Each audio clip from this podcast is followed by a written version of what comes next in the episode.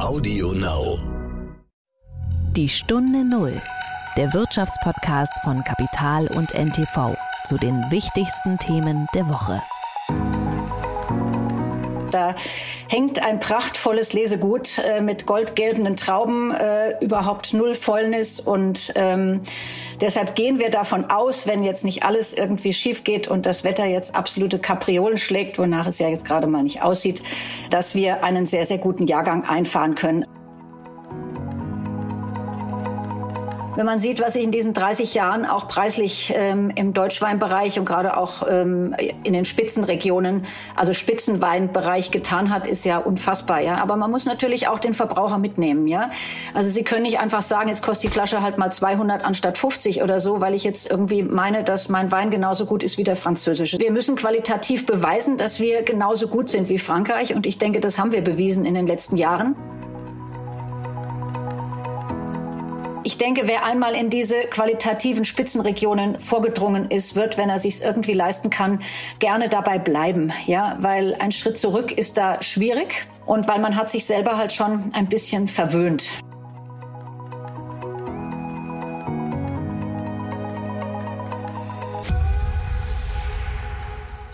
Hallo und herzlich willkommen zu einer neuen Folge von Die Stunde Null. Wir sind Horst von Butler und Nils Kreimeier. Schön, dass Sie wieder zuhören. Wir machen Die Stunde Null künftig gemeinsam. Das haben wir in der letzten Woche angekündigt und ich freue mich auf die zweite Folge. Und wir haben heute eine spannende Gesprächspartnerin, Nils. Ja, genau. Auf den ersten Blick ein bisschen abseitiges Thema. Wir haben über Weinbau gesprochen und zwar mit Bettina Bürklin von Guradze. Das ist der Name einer Winzerin aus der Pfalz, die dort ein sehr großes privates Weingut leitet, in dem vor allem Riesling angebaut wird. Das Spannende ist, dass sich im Weinbau eigentlich lauter so Dinge materialisieren oder abspielen, die für uns gerade alle wichtig sind. Also beispielsweise der Klimawandel, aber natürlich auch das Energieproblem, das Problem, äh, wie findet man Arbeitskräfte für so einen Weinberg.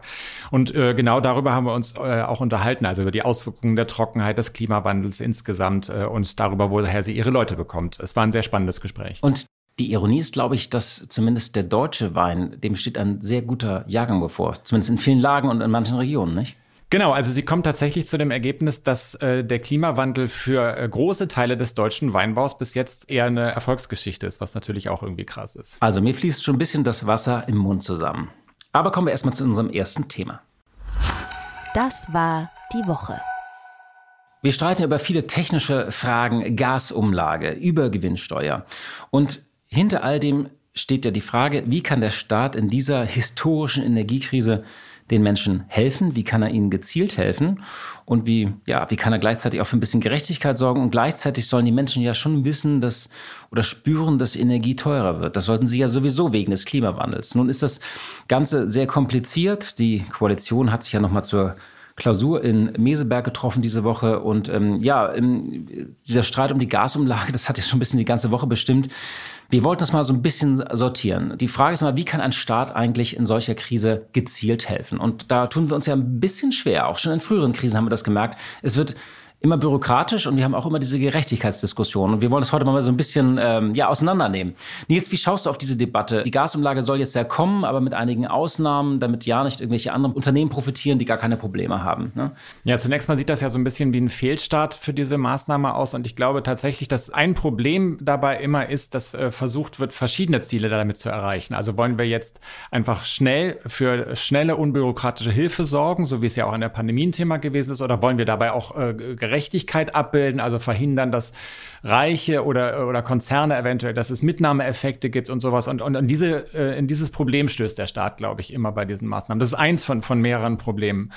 Sieht man übrigens bei den Steuerdebatten, also da ist ja so, diese Idee, dass man jetzt die kalte Progression über ein Steuer, ein, also ein Angleichen des Steuertarifs ausgleicht, ähm, da ist man schnell immer bei der Sozialpolitik. Aber damit hilft man ja gar nicht den Armen, denn die zahlen gar keine Steuern. Da kommt der Staat auch nie dran vorbei, weil die Menschen mit ähm, kleinen Einkommen zahlen kaum Steuern. Die leiden eher unter indirekten Steuern wie der Mehrwertsteuer oder eben auch Sozialbeiträgen. Also die Gerechtigkeitsdebatte oder Zielkonflikte schwingen immer so ein bisschen mit. Das ist das Problem, nicht?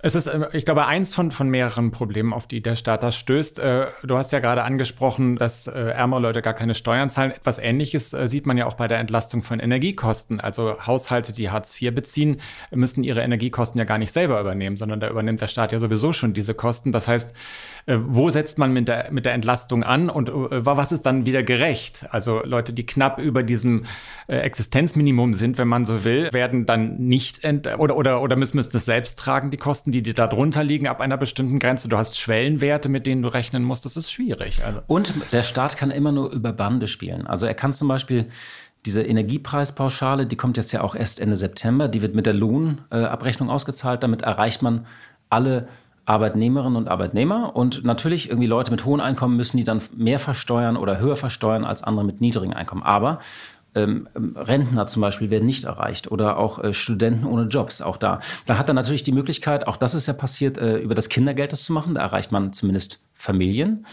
Ähm, dann gibt es noch die Möglichkeit, also Sozialämter haben die Daten sowieso, ähm, aber es gibt nicht sozusagen diese eine Datenbank, wo man sagen könnte, also dieser große Traum, man könnte das irgendwie über PayPal oder eine andere technische Errungenschaft einfach dem Bürger unbürokratisch zukommen lassen. Hier ist dein Energiegeld 150 Euro äh, sagen als Entlastung. Das funktioniert leider noch nicht. So würde es Estland wahrscheinlich machen, dann über, ja. über PayPal die Regel. Ja, wobei es gibt auch zum Beispiel unsere Nachbarn Österreich, ich habe das mal rausgesucht, äh, die, äh, die haben verschiedene Sachen. Ähm, also die müssen auch äh, die Wiener Stadtwerke ja stützen, das ist sowas, was bei uns Uniper ist. Ähm, aber sie haben eine Strompreisbremse, die ist für die kommenden Tage angekündigt worden. Das ist eigentlich ganz interessant.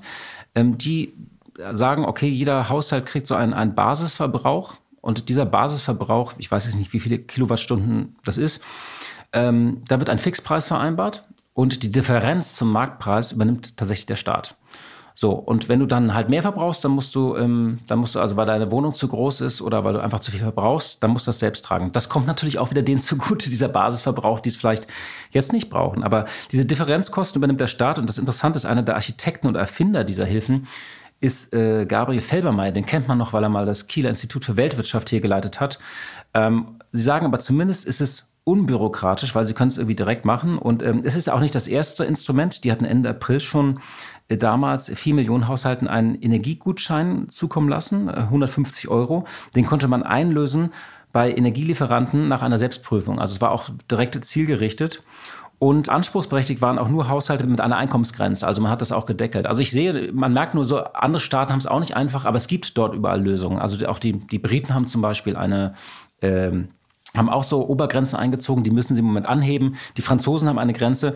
Ähm, Ideal wäre aber doch, und das hat die Bundesbank oder Notenbanker lassen das so ein bisschen durchblicken, naja, wenn es einen digitalen Euro zum Beispiel gäbe, dann hätte jeder eine Wallet künftig und dann könnte man das ja fast wie eine, so eine Push-Nachricht, könnte aufs Handy sagen, hier ist ja Energiegeld, auch für künftige Krisen. Eigentlich ganz, ganz spannend, das zu machen. Ne? Mm, das, das klingt spannend. Ich, äh, vielleicht ist auch ein Problem darin, dass man sich von dem Gedanken lösen muss, dass es die eine goldene Lösung gibt, die dann auch wirklich keine, ähm, keine Mitnahmeeffekte mit sich bringt oder äh, die wirklich die Probleme alle löst. Also wahrscheinlich, man muss mit einer fehlerbehafteten Lösung am Ende arbeiten und das fällt uns Deutschen ja immer schwer. Wir wollen es ja immer perfekt machen. Am Ende wird es doch darauf hinauslaufen, dass man sagt, okay, wir müssen über einen gewissen Zeitraum Menschen mit niedrigem oder gar keinem Einkommen entlasten. Das geht am besten über Direktzahlungen und man muss irgendwie einen Weg finden, wie man diese Menschen, da gibt es ja auch Vorschläge von einem Energiegeld von 100 Euro. Äh, Marcel Fratsch hat ja vorgeschlagen, sogar über 18 Monate zu zahlen, 100 Euro. Äh, das dann soll irgendwie gedeckelt werden, dass der Staat es auf Dauer subventioniert. Ähm, es ist, glaube ich, nicht ganz einfach. Und diese Gasumlage zeigt ja, was ist eine sehr technische Diskussion irgendwie. Und man merkt ja auch, der Staat eiert dann rum. Einerseits sagt er, okay, die muss jetzt jeder zahlen, diese zweieinhalb Cent. Andererseits wird die Mehrwertsteuer wieder gesenkt. Wie schwierig das ist. Und für mich changiert das immer zwischen diesem ähm, Never Walk Alone von Olaf Scholz und zwischen Robert Habe kriegst du nicht, Alter. Und ich glaube, zwischen diesen beiden Polen äh, tut sich der Staat derzeit schwer. Also man kann gespannt sein, welche Vorschläge jetzt auf dem Tisch liegen. Klar, es ist, die Speicher sind zwar voll, das ist irgendwie so ein Erfolg, aber wir zahlen auch einen verdammt hohen Preis dafür. Ja, weil wir dieses Gas, mit dem wir die Speicher füllen, im Moment natürlich teuer auf den Weltmeeren zusammenkaufen und äh, deswegen auch äh, teilweise in Asien jetzt schon äh, Lieferprobleme auftreten, weil wir denen ihre, ihre LNG, also ihre Flüssiggasreserven wegkaufen. Aber gut, die Speicher sind früher gefüllt, als wir geplant hatten und offensichtlich werden wir die Ziele auch erreichen. Das ist vielleicht auch ein ganz gutes psychologisches Signal für den Markt. Genau. Also wie gesagt, nachhaltig ist das nicht. Für diesen Winter ist es eine gute Nachricht, dass die Speicher so voll sind, aber es ist natürlich kein Weg einer dauerhaft sicheren Energieversorgung für viel viertgrößte Volkswirtschaft der Welt. Die Stunde Null. Das Gespräch. Wir wollen heute über Wein sprechen. Ja, das ist immer so ein emotionales Thema. Ich glaube, das Thema Wein hatten wir noch nie in diesem Podcast. Deswegen freue ich mich, dass du eine Winzerin getroffen hast. Erzähl doch mal, wie es zu diesem Gespräch kam und ein paar Hintergründe. Ja, also wir haben uns tatsächlich ein bisschen gefragt, äh, diese lange Trockenperiode und die Klimakapriolen, die wir auch jetzt in den vergangenen Jahren gesehen haben. Letztes Jahr äh, Ahrtal ist uns noch allen äh, im Bewusstsein. Jetzt die äh, Trockenperiode. Was macht das eigentlich mit dem Weinbau in Deutschland? Und sind äh, auf eine Winzerin gestoßen. Es gibt nicht so viele Winzerinnen, also Frauen, die in diesem Geschäft äh, tätig tätig sind. Wir sind äh, gestoßen auf Bettina Birklin von Guradze, die tatsächlich ein über 400 Jahre altes Weingut bewirtschaftet. Das ist ein der elterliche Betrieb in Wachenheim in der, in der Pfalz, den sie übernommen hat. Sie selbst hat eine Banklehre gemacht, ein Weinbaustudium gemacht und äh, bewirtschaftet dieses 85 Hektar große Weingut entlang der Mittelhart an der Weinstraße in der Pfalz. Da gibt es richtige Spitzenlagen. Äh, und dieses Weingut gehört auch zum Verband deutscher Prädikatsweingüter, in dem praktisch so die Aushängeschilder des deutschen Weinbaus zusammengeschlossen sind. Mm, das ist eines der größten Weingüter Deutschlands, die sich im Privatbesitz befinden und äh, es wird vor allem Riesling angebaut mit Toplagen, habe ich ja auch schon gesagt. Äh, was ganz interessant ist, äh, das erzählt sie dann auch im Gespräch, dass äh, diese Flächen nach den Regeln des biodynamischen Weinbaus bewirtschaftet werden. Das klingt zum Teil so ein bisschen wie Hokuspokus, zum Teil ist es einfach tatsächlich der Verzicht äh, auf, auf Pestizide und, äh, und, und so Anbaumethoden, die eher so in den 70er, 80er Jahren üblich waren, wo es vor allem auf Menge äh, gezielt wurde. Jetzt geht es eher schon wieder um Qualität und das ist auch ein Rezept, das für sie sozusagen erfolgreich ist ähm, den hohen maschinellen Einsatz und den Einsatz von Pestiziden zu senken. Und äh, insgesamt ist es tatsächlich auch so, dass ähm, ähm, habe ich auch in dem Zusammenhang gelernt, dass äh, der Weinbau oder die Weine, die in Deutschland angebaut werden, nach Ansicht von Branchenexperten in den vergangenen Jahren durchaus an Qualität sehr stark gewonnen haben und in einigen Fällen mittlerweile auch mithalten können mit den großen französischen Spitzenweinen. Und in Frankreich wiederum macht man sich durchaus Sorgen. Da gibt es so lange Tafeln, äh, zu welchen Daten eigentlich die Lesen ähm, immer geschattet haben. Und man hat jetzt gemerkt, so über, über die Jahrzehnte ist das immer nach vorne verschoben und natürlich leidet Frankreich nochmal auch anders unter dieser Dürre. Also ich bin sehr gespannt über dieses Gespräch über den deutschen Wein. Herzliche Grüße nach Wachenheim, Frau Birklin von Goradse. Vielen Dank. Ihr Weingut besteht ja schon seit, äh, wenn ich das richtig gelesen habe, seit über 400 Jahren. Äh, trotzdem würde ich gerne mit der Frage starten, was wird denn der Jahrgang 2022, was wird das für ein Jahrgang? Was den Wein angeht? Das ist immer eine wunderbare Frage, die wir natürlich das ganze Jahr ab März gestellt bekommen. Wie wird denn der neue Jahrgang? Also sagen können wir immer erst richtig was, wenn die Trauben im Keller sind und äh, sozusagen die Ernte beendet ist. Das Ganze hängt natürlich jetzt sehr ab von den nächsten drei bis vier Wochen, wie das Wetter sich entwickelt. Ähm, wenn wir jetzt hier drei Wochen Dauerregen kriegen, wird es mit Sicherheit ein anderes Ergebnis sein, als wenn wir jetzt drei Wochen schönes Wetter haben.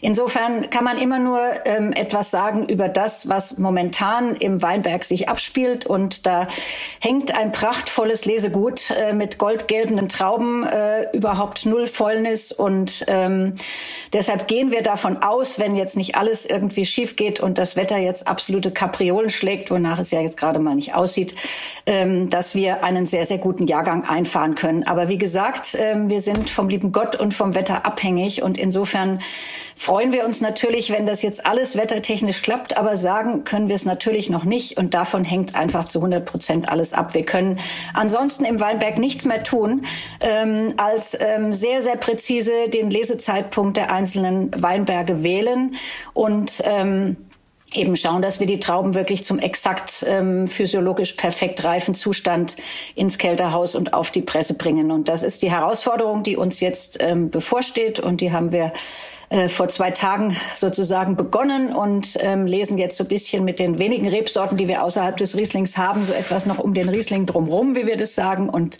ab kommender Woche beginnt dann mit Sicherheit die Hauptlese.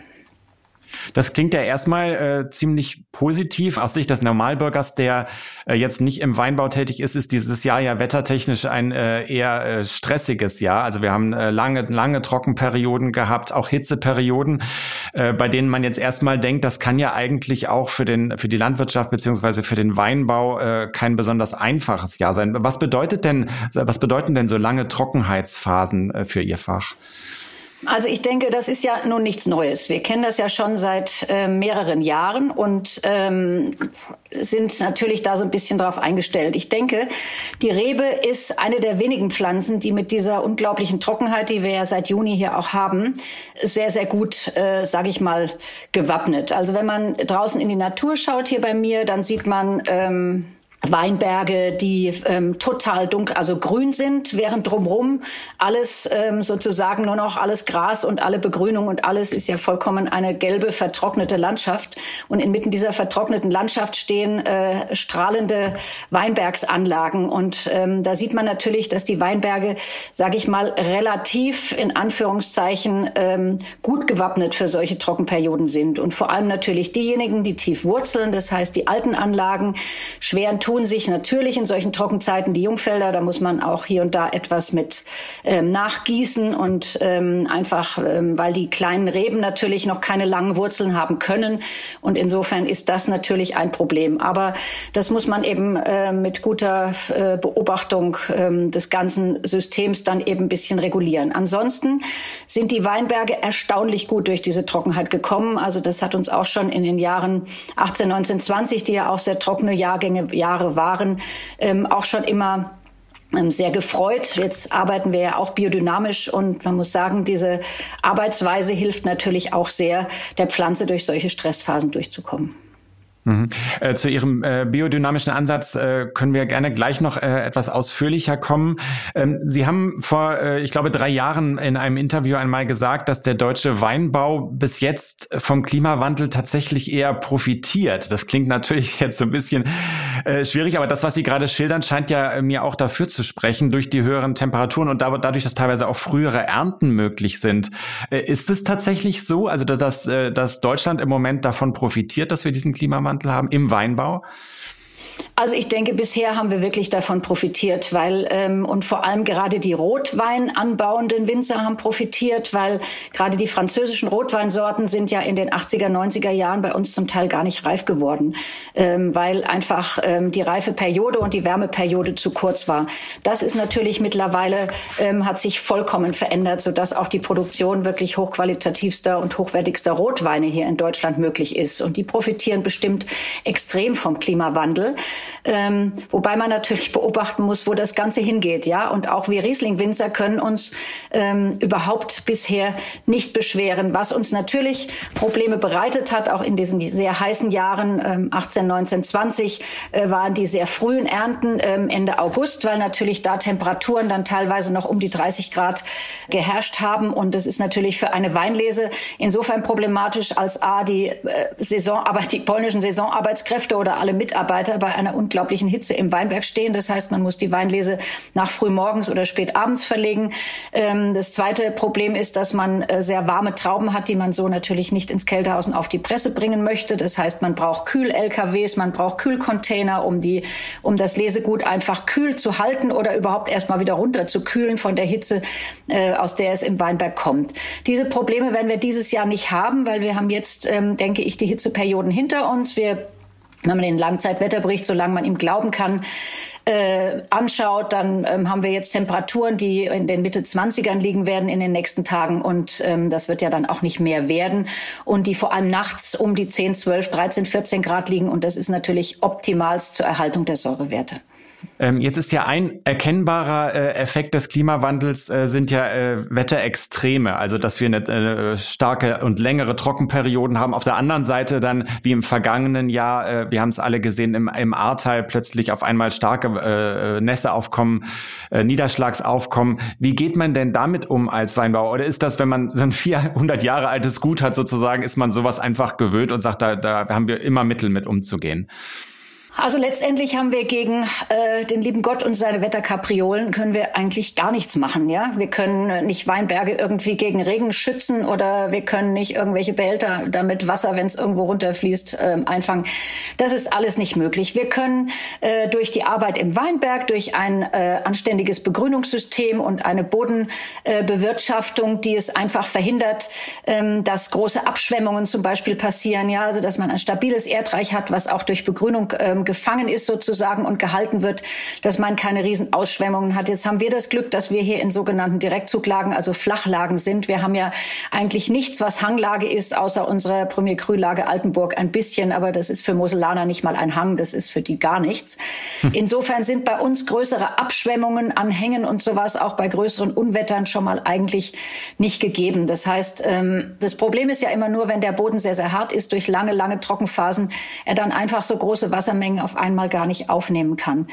Wir müssen einfach mit Unwettern und sowas leben. Wir haben auch in diesem Jahr wieder unglaubliches Glück gehabt und sind da wahnsinnig beschenkt worden und rechnen ja auch jetzt bei diesen Temperaturen nicht mehr mit wahnsinnigen Unwettern. Ich denke, die Zeit ist vorbei, zum Glück.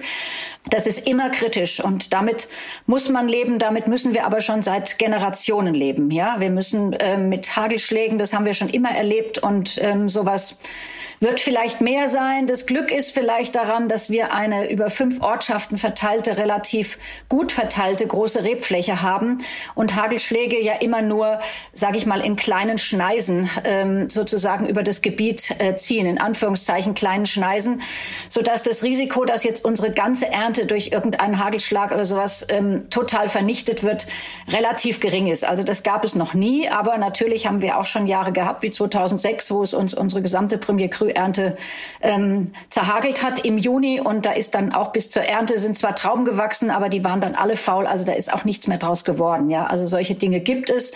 Die gibt es zum Glück bisher relativ selten. Und was daraus wird, ähm, denke ich, muss man sehen. Also wir haben versucht, uns biodynamisch wirklich und von der Sicht auf die Pflanze und von dem, von dem Umfeld, was wir der Pflanze schaffen, uns so aufzustellen, dass wir möglichst gut gewappnet sind, auch gegen diese Extreme. Aber mehr, denke ich, können wir nicht machen. Wir können unsere Weinberge nicht einpacken. Sie haben jetzt schon äh, mehrfach über äh, diesen biodynamischen Ansatz gesprochen. Können Sie mal erklären, was das genau bedeutet? Was machen Sie da?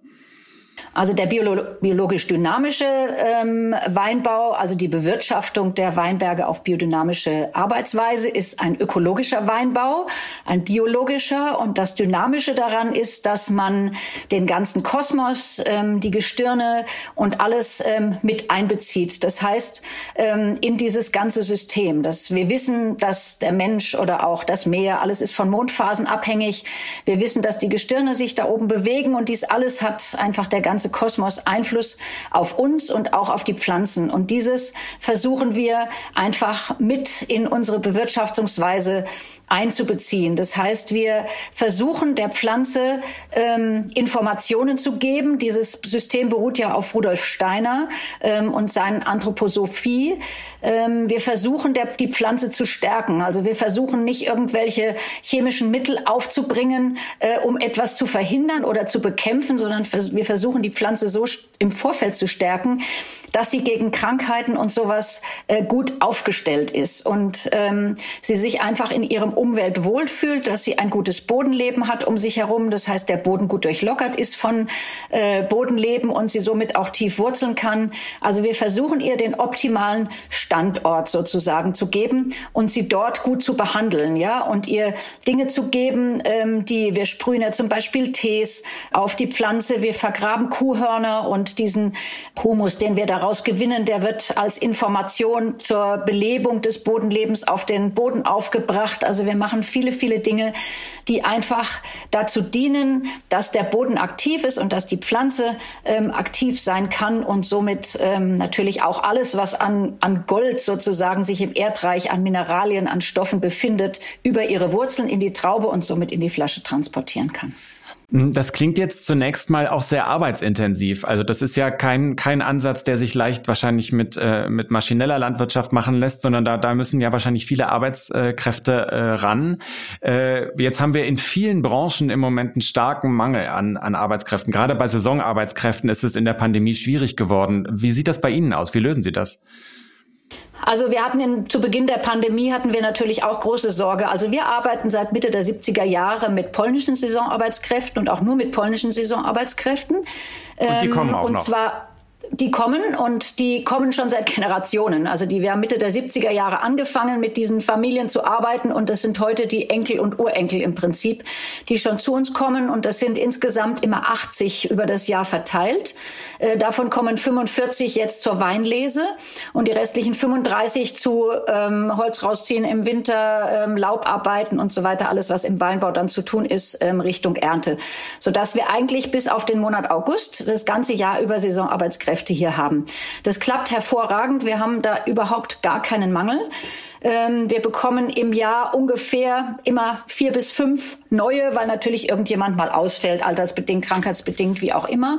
Aber es ist ein fester Stamm und das ist auch für uns sehr, sehr wichtig, weil ähm, das ja nicht einfach nur so, ich gehe in den Weinberg, schneide Trauben raus. Das sind Sachen, die mit sehr viel Köpfchen auch gemacht werden und sehr viel Erfahrung. Man muss ja oft mehrmals durch den Weinberg gehen, um unterschiedliche ähm, Qualitäten rauszuschneiden. Dieses Jahr wird es wahrscheinlich ein sehr einfaches Handwerk werden, weil, wie gesagt, ja nichts Faules drin hängt. Aber es gibt auch Jahre, wo man vier, fünf Mal durch eine Zeile geht, unterschiedliches Material rausliest. Und da braucht man einfach Menschen, die das kennen, die damit, die einsatzbereit sind, die Köpfchen haben und die äh, einfach da schon erfahren sind. Zu Beginn der Pandemie, um Ihre Frage noch äh, vollständig zu beantworten, war das so, dass wir natürlich im März 2020 große Angst hatten, ähm, dass die Polen ähm, aus irgendwelchen Gründen grenztechnisch hier ähm, einfach gar nicht einreisen können.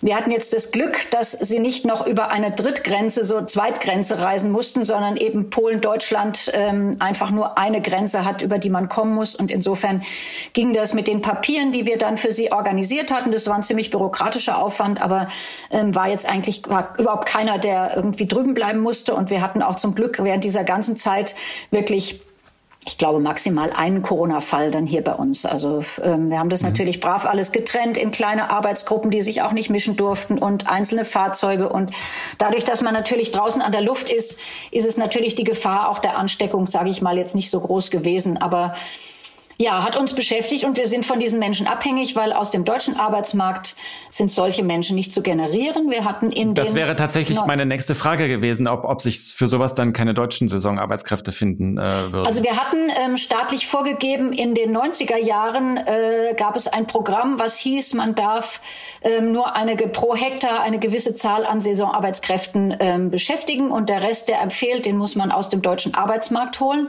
Das haben wir dann gemacht und haben nach sechs Wochen gesehen, dass wir so keine einzige Traube ernten werden, weil ähm, die Arbeitslosen, arbeitslos gemeldeten ähm, entweder körperlich nicht in der Lage sind, diese Arbeit zu verrichten oder nicht gewillt sind, diese Arbeit zu verrichten oder sehr mit ihren Handys beschäftigt waren oder nach einer vier Stunden im Weinberg kollabiert sind oder irgendwas. Ja, also ähm, beziehungsweise unzuverlässig und also wir haben da alles gehabt und ähm, ich bin dann nach, nach sechs Wochen sind wir dann an das Ministerium herangetreten und haben gesagt, pass mal auf, also ähm, auch wenn wir jetzt eine Strafe zahlen, aber wir holen uns jetzt noch mal zehn Saisonarbeitskräfte dazu, weil so können wir hier unseren Laden zumachen, weil das funktioniert überhaupt nicht. Und dann wurden zum Glück ähm, diese Regelungen dann auch wieder, also wir haben dann keine Strafe gezahlt und die Regelungen wurden dann auch wieder rückgängig gemacht, weil sichtbar wurde, dass das überhaupt nicht funktioniert. Ähm, ich habe in der Vorbereitung gelesen, dass Sie auch versucht haben, äh, Ukrainerinnen äh, bzw. Ukrainer bei sich äh, zu beschäftigen. Äh, hat das geklappt äh, oder welche Hürden gab es da? Ja, also wir haben jetzt nicht versucht, Ukrainer bei uns zu beschäftigen. Also wir haben eine ukrainische Familie im März ähm, aufgenommen, ähm, einfach sehend aus der Not heraus, weil ich finde immer in so allgemeine Töpfe zu spenden immer ein bisschen schwierig, wenn man nicht weiß, wo das dann alles landet.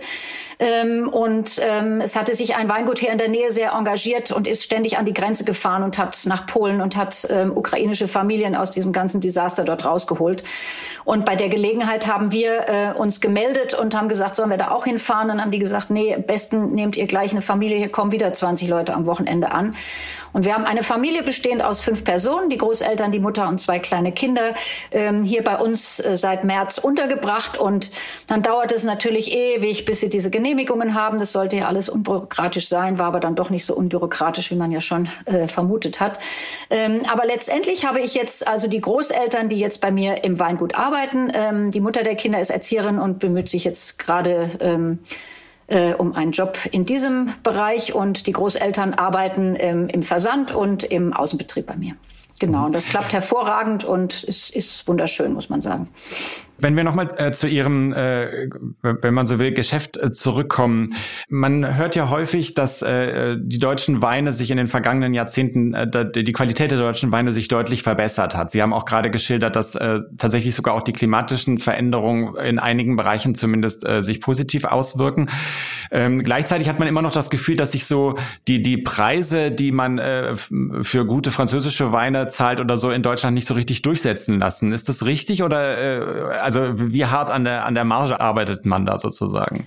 Naja, gut. Also man muss mal sagen, ähm, wir haben, ich denke mal, ich bin seit 1990 in dem Unternehmen hier zuständig sozusagen und trage die Verantwortung. Wenn man sieht, was sich in diesen 30 Jahren auch preislich ähm, im Deutschweinbereich und gerade auch ähm, in den Spitzenregionen, also Spitzenweinbereich getan hat, ist ja unfassbar. Ja, also wir haben heute Weine, unser Kirchenstück kostet 200 Euro. Da rücken wir ja an die Franzosen schon ran, würde ich mal sagen. Ja, dass aber nach oben da noch noch Platz ist, ähm, das sehe ich absolut und ähm, der, an dem wollen wir auch arbeiten. Aber man muss natürlich auch den Verbraucher mitnehmen, ja.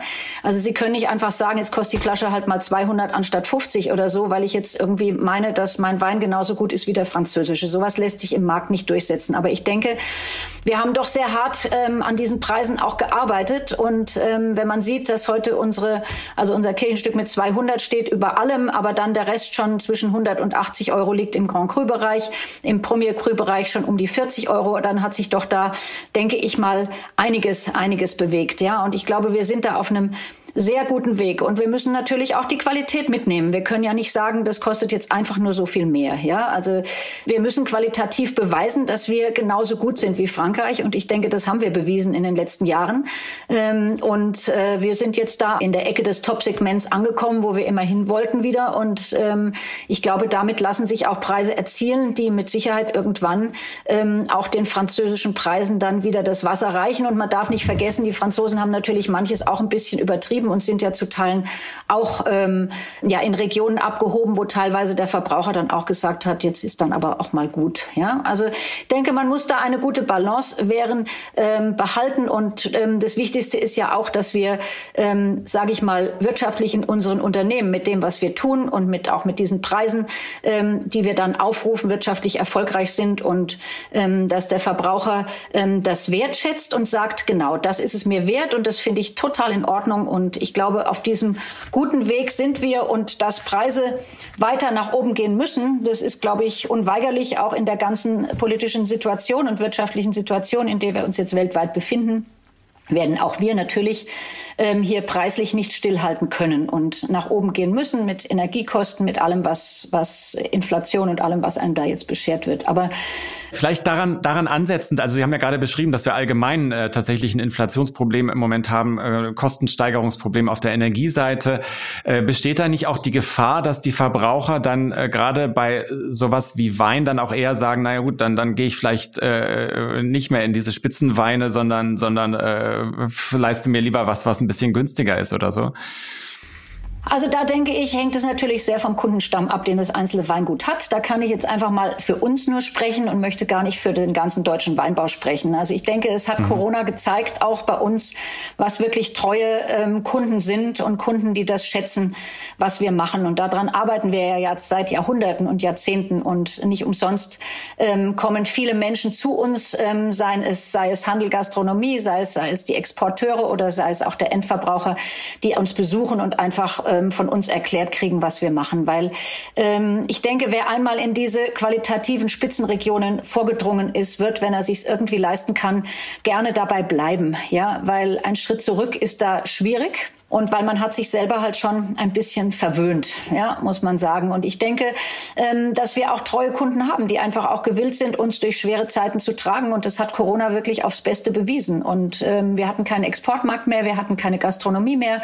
Und das macht bei uns, ähm, das waren fast 40 Prozent unseres Umsatzes, ja. Und wir konnten das zu guten Teilen auffangen durch den Fachhandel und die Endverbraucher. Und da zeigt sich ja schon, was da passiert ist auch in dieser Zeit, ja. Und da hätte man ja auch sagen sagen können, nö, und jetzt trinke ich mal mein Bierchen zu Hause und lass es einfach mal gut sein oder kaufe mir auch mal irgendwas anderes. Aber wir hatten da, wir haben einen sehr treuen und sehr ähm, an uns gebundenen Kundenstamm und das macht einfach sehr, sehr viel Freude. Und insofern bin ich da jetzt, muss ich sagen, jetzt nicht angsterfüllt, dass hier alles zusammenbricht, weil man jetzt plötzlich sich dann anstatt für 18 Euro den Ortsriesling sich jetzt irgendeinen Wein für 7 Euro leistet. Also ich denke, das kann vielleicht auch passieren, aber das wird ähm, uns, sage ich mal, hoffe ich, zumindest nicht so stark tendieren. Mhm. Also wir haben äh, in, genau. inmitten äh, all, der, all der schwierigen äh, Nachrichten oder, oder schlechten Nachrichten im Moment tatsächlich eine ganz gute Nachricht aus dem, äh, aus dem deutschen Weinbau oder zumindest von Ihrem Weingut, wenn man das so sagen kann. Ich würde gerne abschließend Sie fragen, äh, das ist ja ein, ein, wir haben das jetzt so ein bisschen alles auch zusammengefasst, ein, ein sehr arbeitsintensives, auch, auch durchaus äh, hartes Geschäft, das Sie da betreiben. Äh, Sie haben das übernommen, dieses Weingut, aber würden Sie heute einem jungen Menschen noch empfehlen, Winzerin oder Winzer zu werden? Also ich darf jetzt gar nichts anderes sagen als ja natürlich, weil ich habe vier Kinder, genau, und hoffe natürlich auch, dass einer dieser vier vielleicht hier mal weitermacht. Nein, aber abgesehen davon, auch wenn ich keine Kinder hätte, ähm, ich würde es jedem empfehlen. Und ähm, wir haben unglaublich viele engagierte junge Leute heute, die in den Weinbau wollen. Wir bilden ja auch aus und haben viele Azubis, duale Studenten äh, und Vorpraktikum Geisenheim und was weiß ich alles, die, die wir hier beschäftigen, Praktikanten. Ähm, und wenn ich sehe, was das für tolle Menschen sind und welchem Enthusiasmus die in dieses Thema Wein einsteigen, dann ist das noch ganz anders als vor 30 Jahren. Und ähm, sie können ähm, im Weinbau mit Sicherheit Geld verdienen. Man muss es einfach gut machen und man muss qualitativ einen hohen Anspruch haben. Und wenn man das hat äh, und wenn man in der Branche ähm, arbeiten möchte, dann ist das mit Sicherheit eine, erstens mal eine wunderschöne Branche, weil man mit der Natur zu tun hat und weil einfach jeder Arbeitsplatz im Weinbau einfach ein wunderschöner Arbeitsplatz ist. Und ich denke, ähm, ich kann es also jedem wirklich nur wärmstens empfehlen. Also ich habe viele junge Mitarbeiter mittlerweile ähm, im Weingut. Bei uns hat ja auch ein Generationswechsel stattgefunden ähm, und ähm, die sind, ich bin jetzt hier mit Abstand die älteste sozusagen und bin ja auch noch nicht so alt.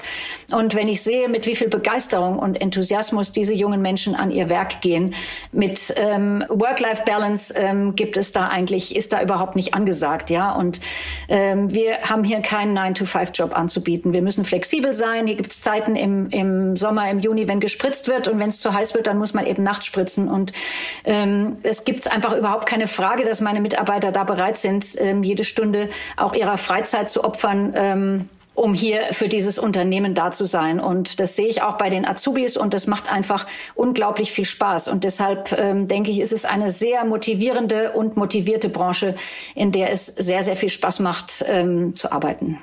Okay, ein sehr herzhaftes äh, Schlussplädoyer. Ganz herzlichen Dank, Frau Birklin von Goraz, für das Gespräch. Gerne Ihnen auch. Vielen Dank. Blick in die Märkte. So, und jetzt ist wieder der Moment gekommen, in dem wir nach Frankfurt schalten, und zwar zu meiner Kollegin Katja Dofel, die dort für uns das Geschehen an der Börse beobachtet. Hallo, liebe Katja. Hallo, lieber Nils, herzlich willkommen an der Börse. Es wird ja damit gerechnet, dass die Europäische Zentralbank in der kommenden Woche den Leitzins massiv anheben wird. Und zwar aus äh, Furcht vor dieser ja doch galoppierenden Inflation, die wir gerade alle erleben. Experten schließen sogar eine Anhebung um so 0,75 Prozentpunkte nicht aus. Ein sehr großer Zinsschritt. Was bedeutet das denn für die Märkte? Ja, für die Märkte bedeutet das nichts weniger als eine Zeitenwende. Konkret ist ja nichts passiert jetzt. Natürlich, es gab schon etliche Zinsanhebungen rund um den Globus, um diese Inflation zu bekämpfen. Aber man hat eben immer gesagt, man wird auch die Konjunkturentwicklung im Blick behalten. Und ganz genau das hat sich jetzt geändert. Beim jährlichen internationalen Treffen der Notenbanker in Jackson Hole hat man klipp und klar gesagt, vor allem der amerikanische Notenbankchef Jerome Powell, dass man die Inflation entschieden bekämpfen wird. Und man wird keine Rücksicht mehr darauf nehmen, ob das möglicherweise auf Kosten von Wirtschaftswachstum geschieht oder dass die Wirtschaft vielleicht sogar in eine Rezession fällt. Das wird man in Kauf nehmen, weil man festgestellt hat, es ist wichtiger, die Inflation entschieden zu bekämpfen. Und das ist natürlich äh, keine gute Aussicht für Verbraucher, aber auch für Unternehmen, die ja auch noch zusätzlich die Sorge haben, dass es einen Gaslieferstopp aus Russland gibt, die ohnehin zu kämpfen haben mit den hohen Preisen. Und deswegen stellt man sich darauf ein, dass das ein langer und im wahrsten Sinne des Wortes düsterer Winter werden könnte. Man kann ja jetzt schon feststellen, dass die Straßenbeleuchtung vielerorts ein bisschen runtergedimmt ist. Dass es aber notwendig ist, dass die Notenbanken so reagieren, zeigen auch am Freitag die Erzeugerpreise wieder. Die sind im Euroraum im Juli so schnell gestiegen wie noch nie. Im Vergleich zum Juli 2021 haben sie sich um sage und schreibe 37,9 Prozent erhöht. Und das heißt nichts anderes, als dass die Notenbanken tatsächlich in großen Schritten die Zinsen anheben müssen, um diesen Preisanstieg zu stoppen. Die Europäische Zentralbank dürfte also in der nächsten Woche etwas tun, was bisher schier unvorstellbar schien, gerade von der vorsichtigen EZB. Sie wird die Zinsen höchstwahrscheinlich um einen Dreiviertelprozentpunkt anheben. Und dazu kommt die Situation, dass man sich eben inzwischen noch nicht mal mehr freuen kann, wenn es gute Wirtschaftsdaten gibt, denn wenn die Preise weiter steigen und es auch noch Signale für eine starke Wirtschaft gibt, dann haben die Notenbanken doppelt Anlass, die Zügel enger zu ziehen. Und das wird natürlich die Aktienmärkte weiter unter Druck bringen. Der einzige Trost ist, wenn es jetzt oder auch in den nächsten Monaten runtergeht, wird die Erholung irgendwann mal umso schöner ausfallen. Unser aller Lieblingsairline, die Lufthansa, muss wegen eines großen Pilotenstreiks schon wieder hunderte Flüge streichen. Irgendwie hat man ja das Gefühl, dass sich die Fluglinie seit dem Beginn der Pandemie überhaupt nicht mehr so richtig berappelt, oder? Ja, schwierige Situation. Für die Lufthansa, für die Passagiere natürlich auch und die Aktionäre sind auch nicht gerade erfreut. Es gab jetzt also immense Staatshilfen, die zurückgezahlt worden sind in der Pandemie, überhaupt zwei Jahre Pandemie mit erheblichen Reiseeinschränkungen und jetzt ein gerade mühsam wiederbelebter Flugbetrieb, der immer noch mit vielen Pannen zu kämpfen hat. Da passt natürlich ein Streik jetzt so gar nicht ins Konzept. Der passt eigentlich nie, aber diesmal scheint er besonders schmerzhaft zu sein. Es äh, wurden also 800 Flüge in und nach Frankfurt und München gestrichen. Zehntausende Passagiere müssen umdisponieren. Und das Ganze, weil eben die Forderung der Gewerkschaft mit dem Angebot der Lufthansa nicht zusammenkommt. Die Gewerkschaft, die Vereinigung Cockpit, fordert 5,5 Prozent mehr Gehalt und sie fordert einen automatisierten Inflationsausgleich ab dem Jahr 2023. Nun ist es natürlich ähm, für ein Unternehmen ein Problem, denn alles, was automatisiert abgeschlossen wird an Verträgen, lässt sich nicht zurückdrehen. Und das ist meistens auch eine Einbahnstraße. Das heißt also, mit einer steigenden Inflation muss erhöht werden, aber es kann schlecht zurückgedreht werden. Und deswegen hat naturgemäß das Unternehmen, die Lufthansa, ein anderes Angebot gemacht, und zwar pauschal eine Erhöhung der monatlichen Grundvergütung der Piloten von 900 Euro. Und das ist natürlich eine Spanne. Das ist für Einsteiger viel, für Erfahrene mit höheren Gehältern ist es weniger. Nun muss man sich allerdings auch fragen, angenommen, man hat 900 Euro brutto mehr jeden Monat, wie viel muss man eigentlich kaufen an Lebensmitteln und Tanken und vielleicht auch an Heizrechnung tragen, dass diese 900 Euro brutto das nicht abdecken, diese Extrakosten nicht auffangen. Also es erscheint eigentlich schon recht üppig. Deswegen werden die Passagiere wahrscheinlich auch wenig Verständnis haben für diese Situation, denn es gibt ohnehin ein recht hohes Gehaltsniveau bei Piloten. Das ist äh, angesiedelt zwischen 69.000 Euro jährlich für Anfänger und nicht so erfahrene Piloten bis hin zu 275.000 Euro jährlich für erfahrene und ältere Piloten und dabei sind Gewinnbeteiligungen nicht eingerechnet. Für die Piloten zugegebenermaßen des Billigfluganbieters Eurowings sieht es nicht ganz so gut aus. Die verdienen in der Spitze bis zu 168.000 Euro. Aber auch das ist ja viel, viel mehr, als die meisten anderen Menschen verdienen. Und deswegen reagieren auch die Aktionäre kritisch und skeptisch und sie nehmen nach jedem kleinen Erholungsphasen bei der Lufthansa immer schnell wieder Gewinne mit. Das Kursniveau von etwa 10 Euro, das die Lufthansa-Aktie vor dem Corona-Crash hatte und das ohnehin nicht das höchste war, das sie je gesehen hat, aber dieses Kursniveau von 10 Euro, das scheint in unerreichbarer Ferne zu sein. Und äh, inzwischen dümpelt die Lufthansa eben wieder bei etwa 5,90 Euro entlang. Das ist so in etwa das Niveau, das die Aktie nach dem Crash hatte und von dem sie sich bis heute nicht nachhaltig erholen konnte. Herzlichen Dank, liebe Katja, und bis zur nächsten Woche. Tschüss nach Berlin und ein schönes Wochenende. Ja, liebe Hörerinnen und liebe Hörer, das war's für heute mit der Stunde Null. Danke für Ihre Zeit, für Ihre Treue und wir hören uns hoffentlich am kommenden Freitag wieder. Tschüss. Die Stunde Null, der Wirtschaftspodcast von Kapital und NTV zu den wichtigsten Themen der Woche.